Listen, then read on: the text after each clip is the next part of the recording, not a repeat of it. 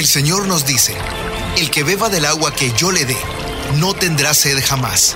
Se convertirá en él, en fuente de agua que brota para vida eterna. Y para conocer más de esa agua que nos da vida, Buenos días en el camino presenta El Cántaro, un segmento conducido por el padre José Román Flecha, doctor en teología moral, quien nos orienta sobre la verdad de nuestra fe. A continuación,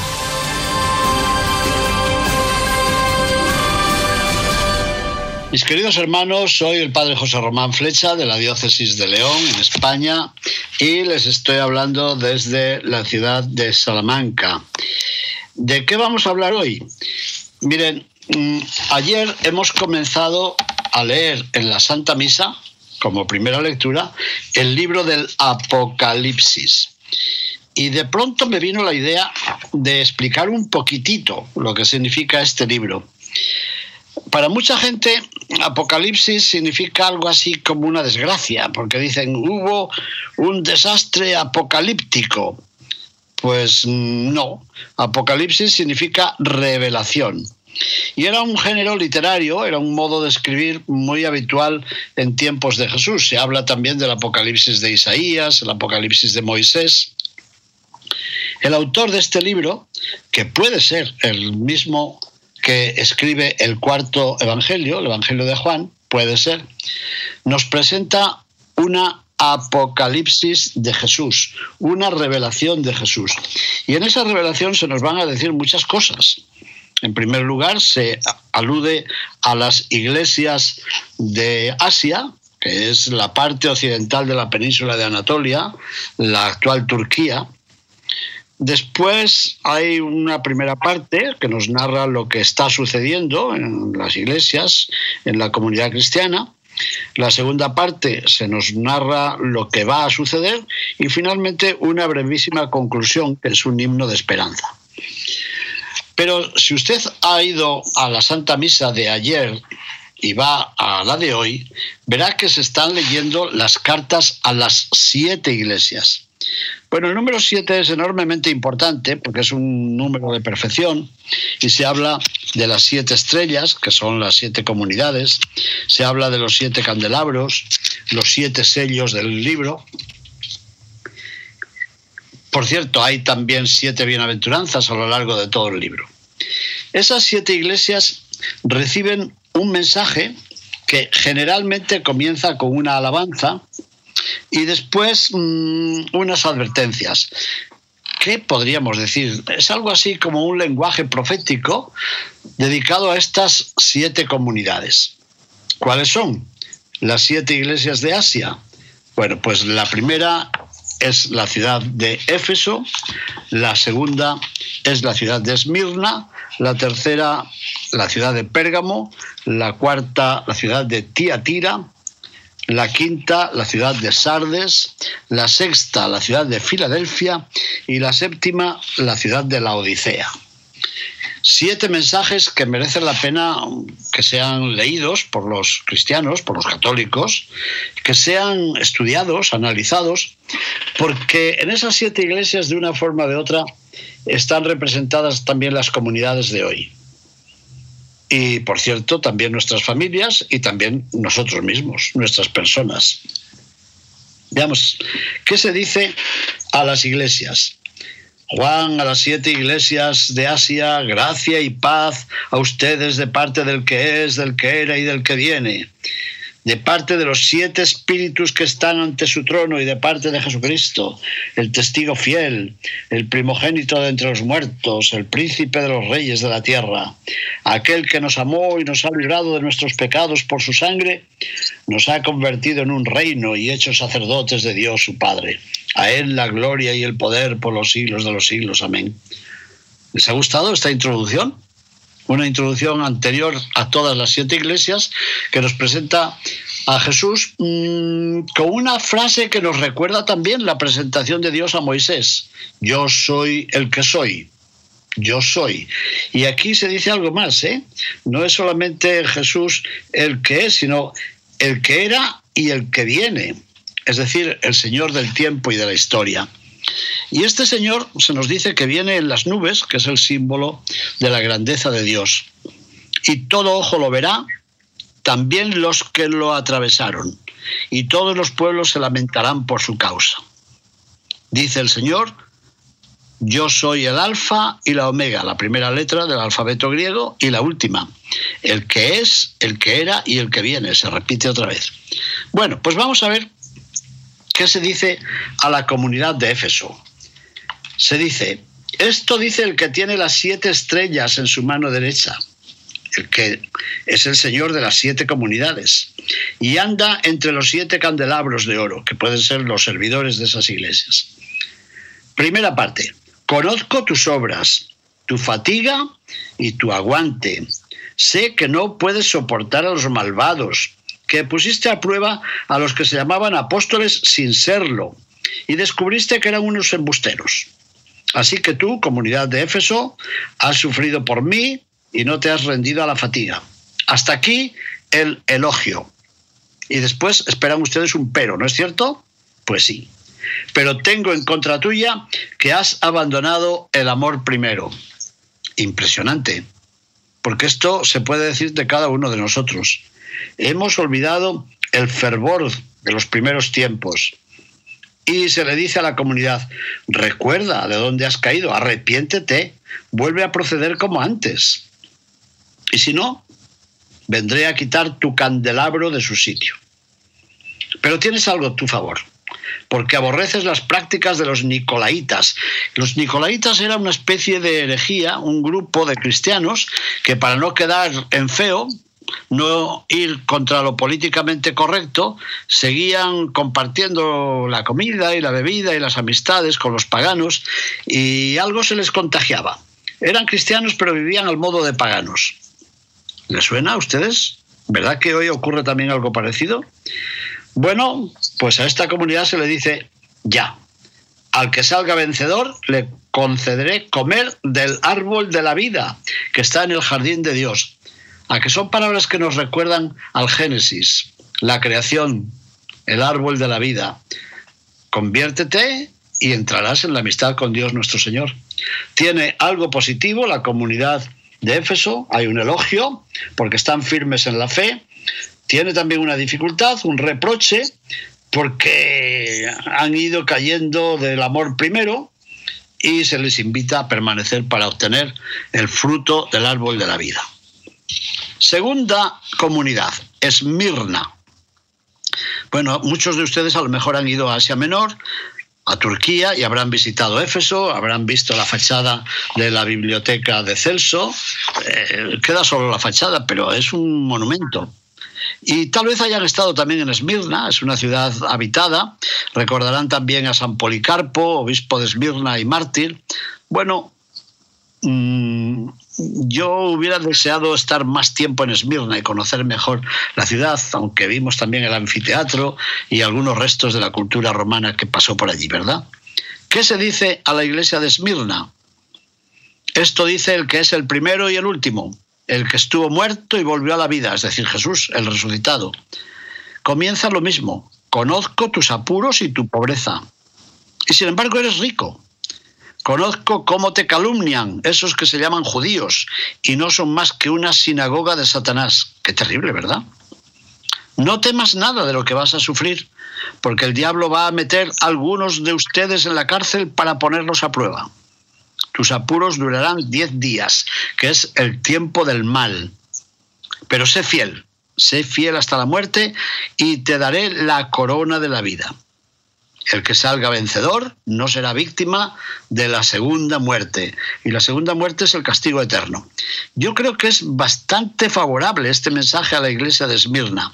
Se le pide a aquella comunidad que sea fiel hasta la muerte, a pesar de las dificultades por las que está pasando. Tercera carta a tercera comunidad, a la comunidad de Pérgamo.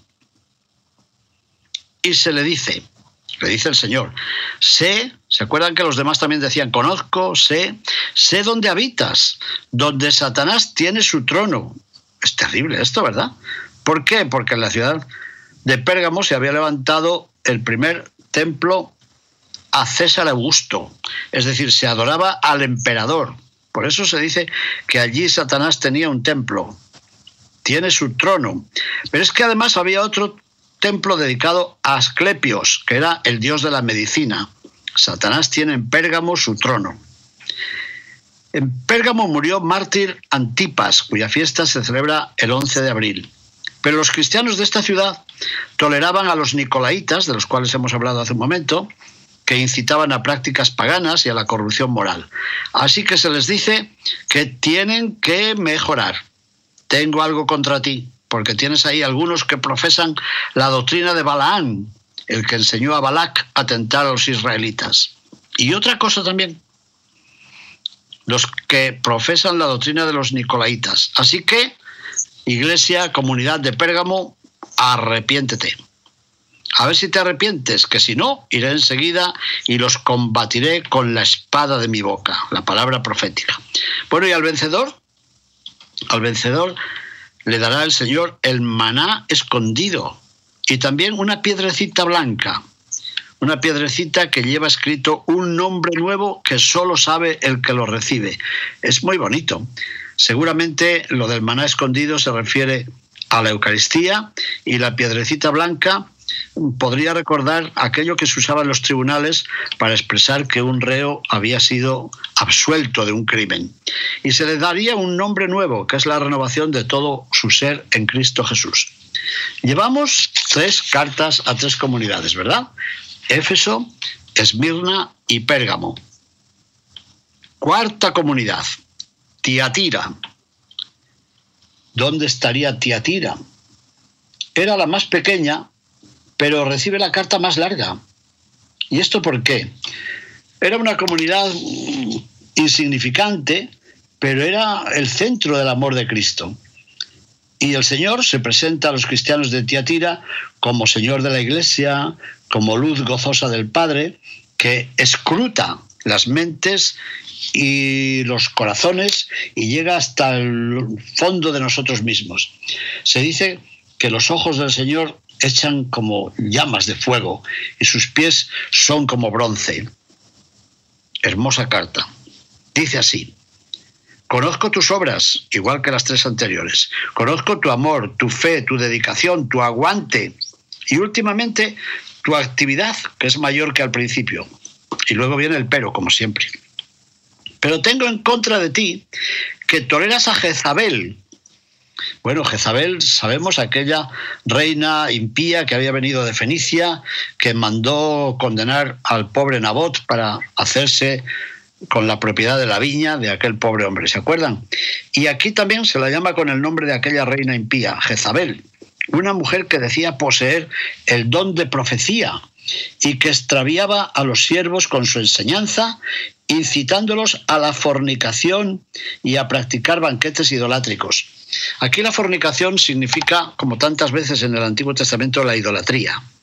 Parece que era una mujer con una gran capacidad de convicción que llevaba a las buenas gentes de Tiatira a los cultos idolátricos. Pero el Señor quiere darle a Tiatira tiempo para arrepentirse. Pero aquella mujer y aquel grupo, aquel grupo de cristianos no querían arrepentirse. Así que el Señor eh, dice que, que lo van a pasar mal. Ella y sus hijos, es decir, los seguidores de aquella secta, de aquel grupo, habrían de ser castigados. Y así dice, sabrán todas las iglesias que yo soy el que conoce, el que escruta los corazones y las mentes, y que os voy a pagar a cada uno conforme a sus obras. Pero no todo era mal. También en la comunidad de Tiatira había algunos que no profesaban aquella doctrina, ni habían experimentado lo que ellos llaman las profundidades de Satanás. Y a estos el Señor los trata con misericordia. Y dice, no, no les impongo ninguna otra carga. Basta que ustedes mantengan lo que tienen hasta que yo llegue. Y al vencedor, ¿qué le promete? Porque siempre hay una promesa, ¿se fijan? Primero una alabanza cuando la hay, después una corrección y luego una promesa. Al que salga vencedor, cumpliendo hasta el final mis obras, le daré autoridad sobre las naciones las regirá con cetro de hierro y las hará pedazos como a jarros de loza. Y también esta, esta promesa me gusta muchísimo. Le daré también el lucero de la mañana, la estrella de la mañana, que es el símbolo real que representa a Jesucristo, el Señor resucitado.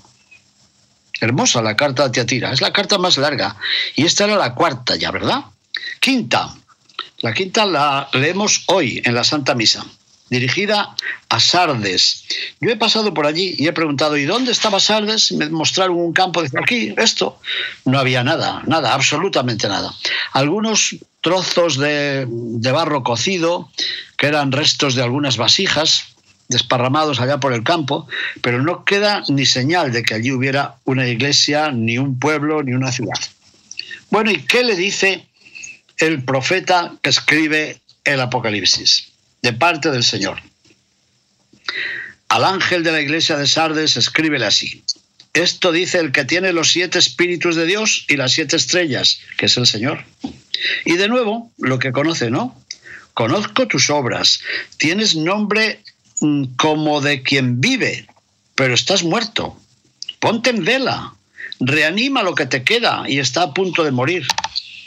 Pues no he encontrado tus obras perfectas Acuérdate de cómo recibiste y oíste mi palabra. Guárdala y arrepiéntete. ¿Se fijan?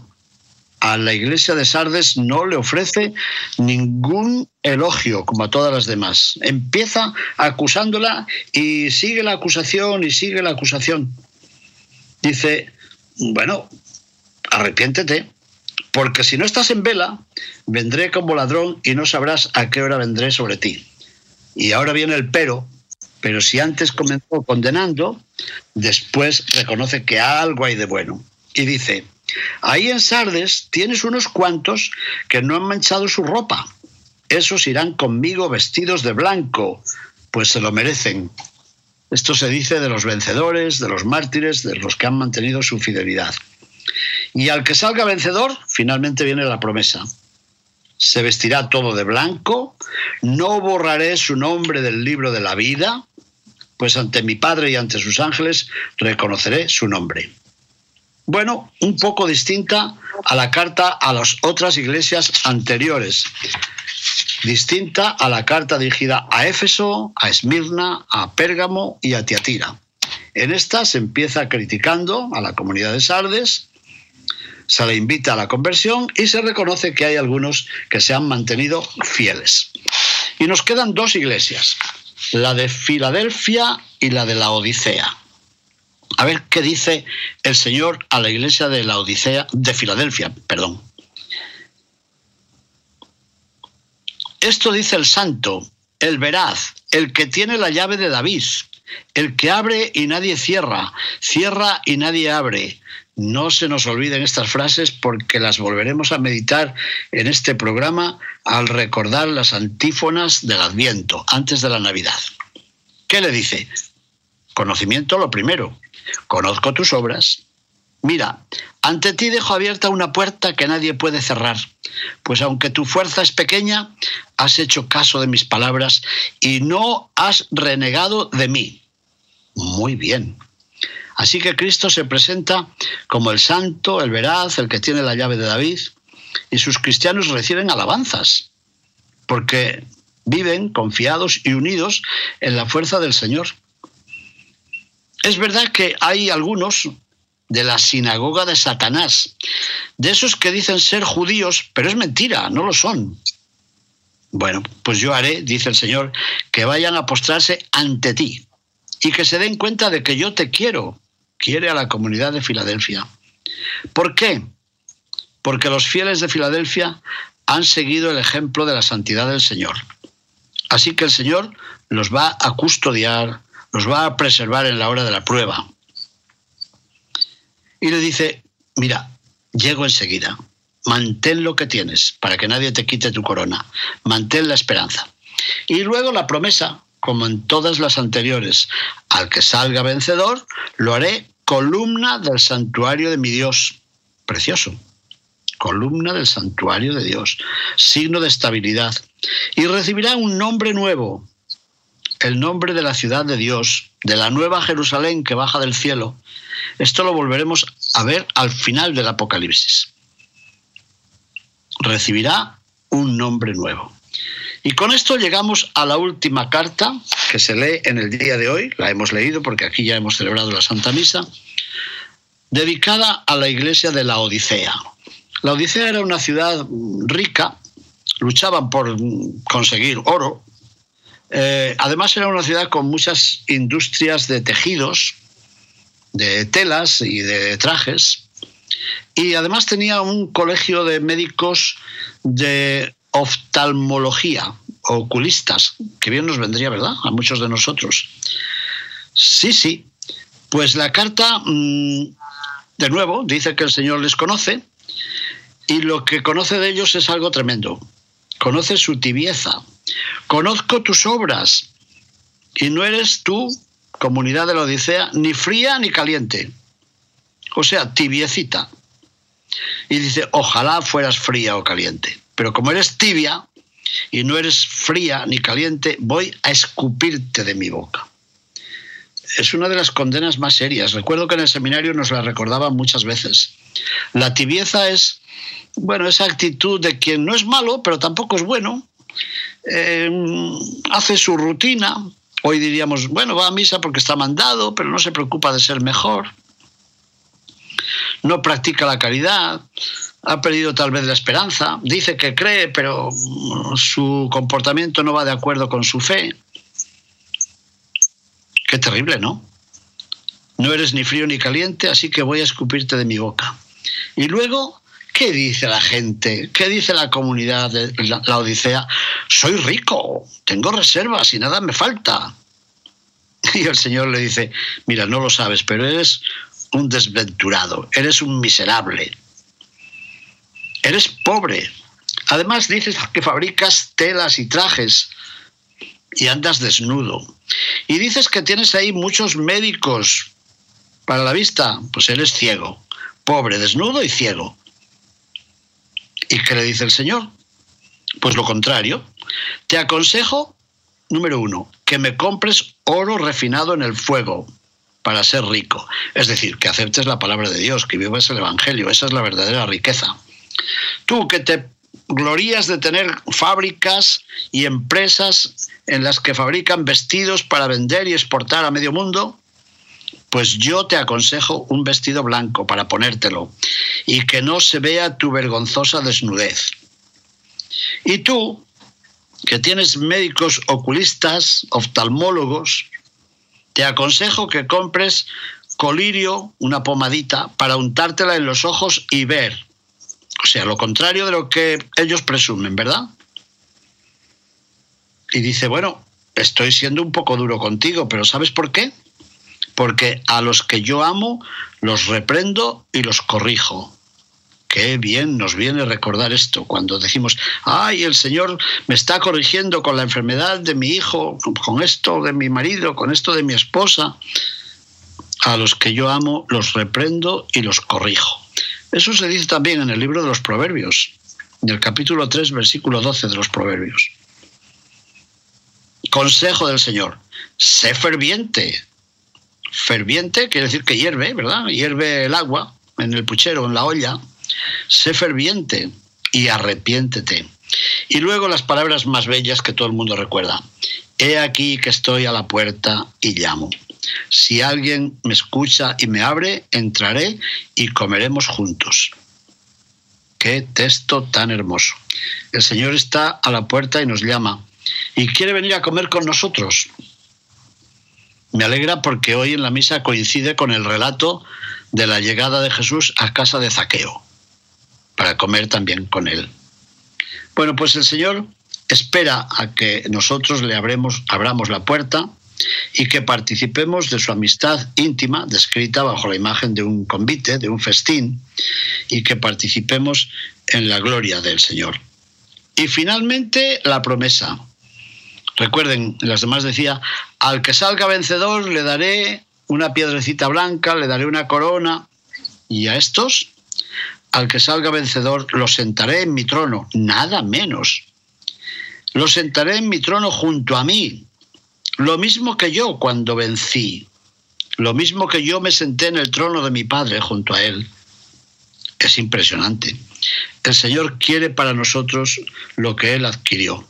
Él goza de la intimidad con su Padre Celestial y si nos mantenemos fieles, si no nos enorgullecemos de nuestra riqueza, de nuestros trajes y de nuestro servicio de oculística, de oftalmología, de ojos, el Señor nos dará la gloria para que podamos vivir como Él en la intimidad con el Padre Celestial. Bueno, mis queridos amigos, hemos hecho un pequeño resumen porque la liturgia estos días, antes de terminar el año litúrgico, antes del último domingo, que será la fiesta de Jesucristo Rey del Universo, nos ofrece estas lecturas del Apocalipsis. ¿Recuerdan? Las cartas a las siete iglesias de Asia, que son Éfeso, Esmirna, Pérgamo, Tiatira, Sardes, Filadelfia y la Odisea. Por cierto, en el Panteón de los Reyes de León, en la Colegiata de San Isidoro, en mi ciudad natal, en los preciosos frescos que se encuentran en las bóvedas, están reflejadas estas siete iglesias de Asia. Y en muchos otros lugares verán también pinturas, esculturas que representan estas comunidades, como una advertencia para los cristianos de todos los tiempos, porque también nosotros podemos merecer alguna de esas alabanzas, pero también algunas de esas correcciones y seguramente también el Señor nos ofrecerá alguna de esas promesas. Mis hermanos, muchísimas gracias. Bendiciones. Buenos días en el camino presentó El Cántaro con el Padre José Román Flecha. Esperamos que hayas disfrutado de este mensaje producido por El Sembrador. Si resides en Los Ángeles y a sus alrededores, recuerda que puedes ver la programación de ESNE las 24 horas al día a través de la señal abierta digital en Canal 56.2 y por la radio. También nos puedes escuchar y ver por medio de la aplicación ESNE en tu celular. Búscanos en las redes sociales y en nuestro canal de YouTube como Noel Díaz ESNE. No te pierdas la gran variedad de mensajes y artículos religiosos para el crecimiento de tu vida espiritual. El número de nuestras oficinas es el 773 777-7773 y puedes visitarnos por internet a elsembrador.org. El Sembrador Nueva Evangelización. Gracias por ser parte de esta gran familia.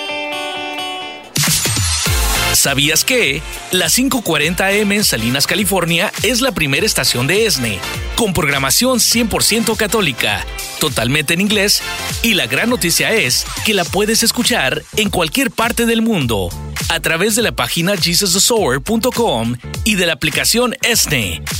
Pasa la voz a tus hijos, amigos y familiares que se comuniquen mejor en inglés para que reciban el mensaje de la palabra de Dios.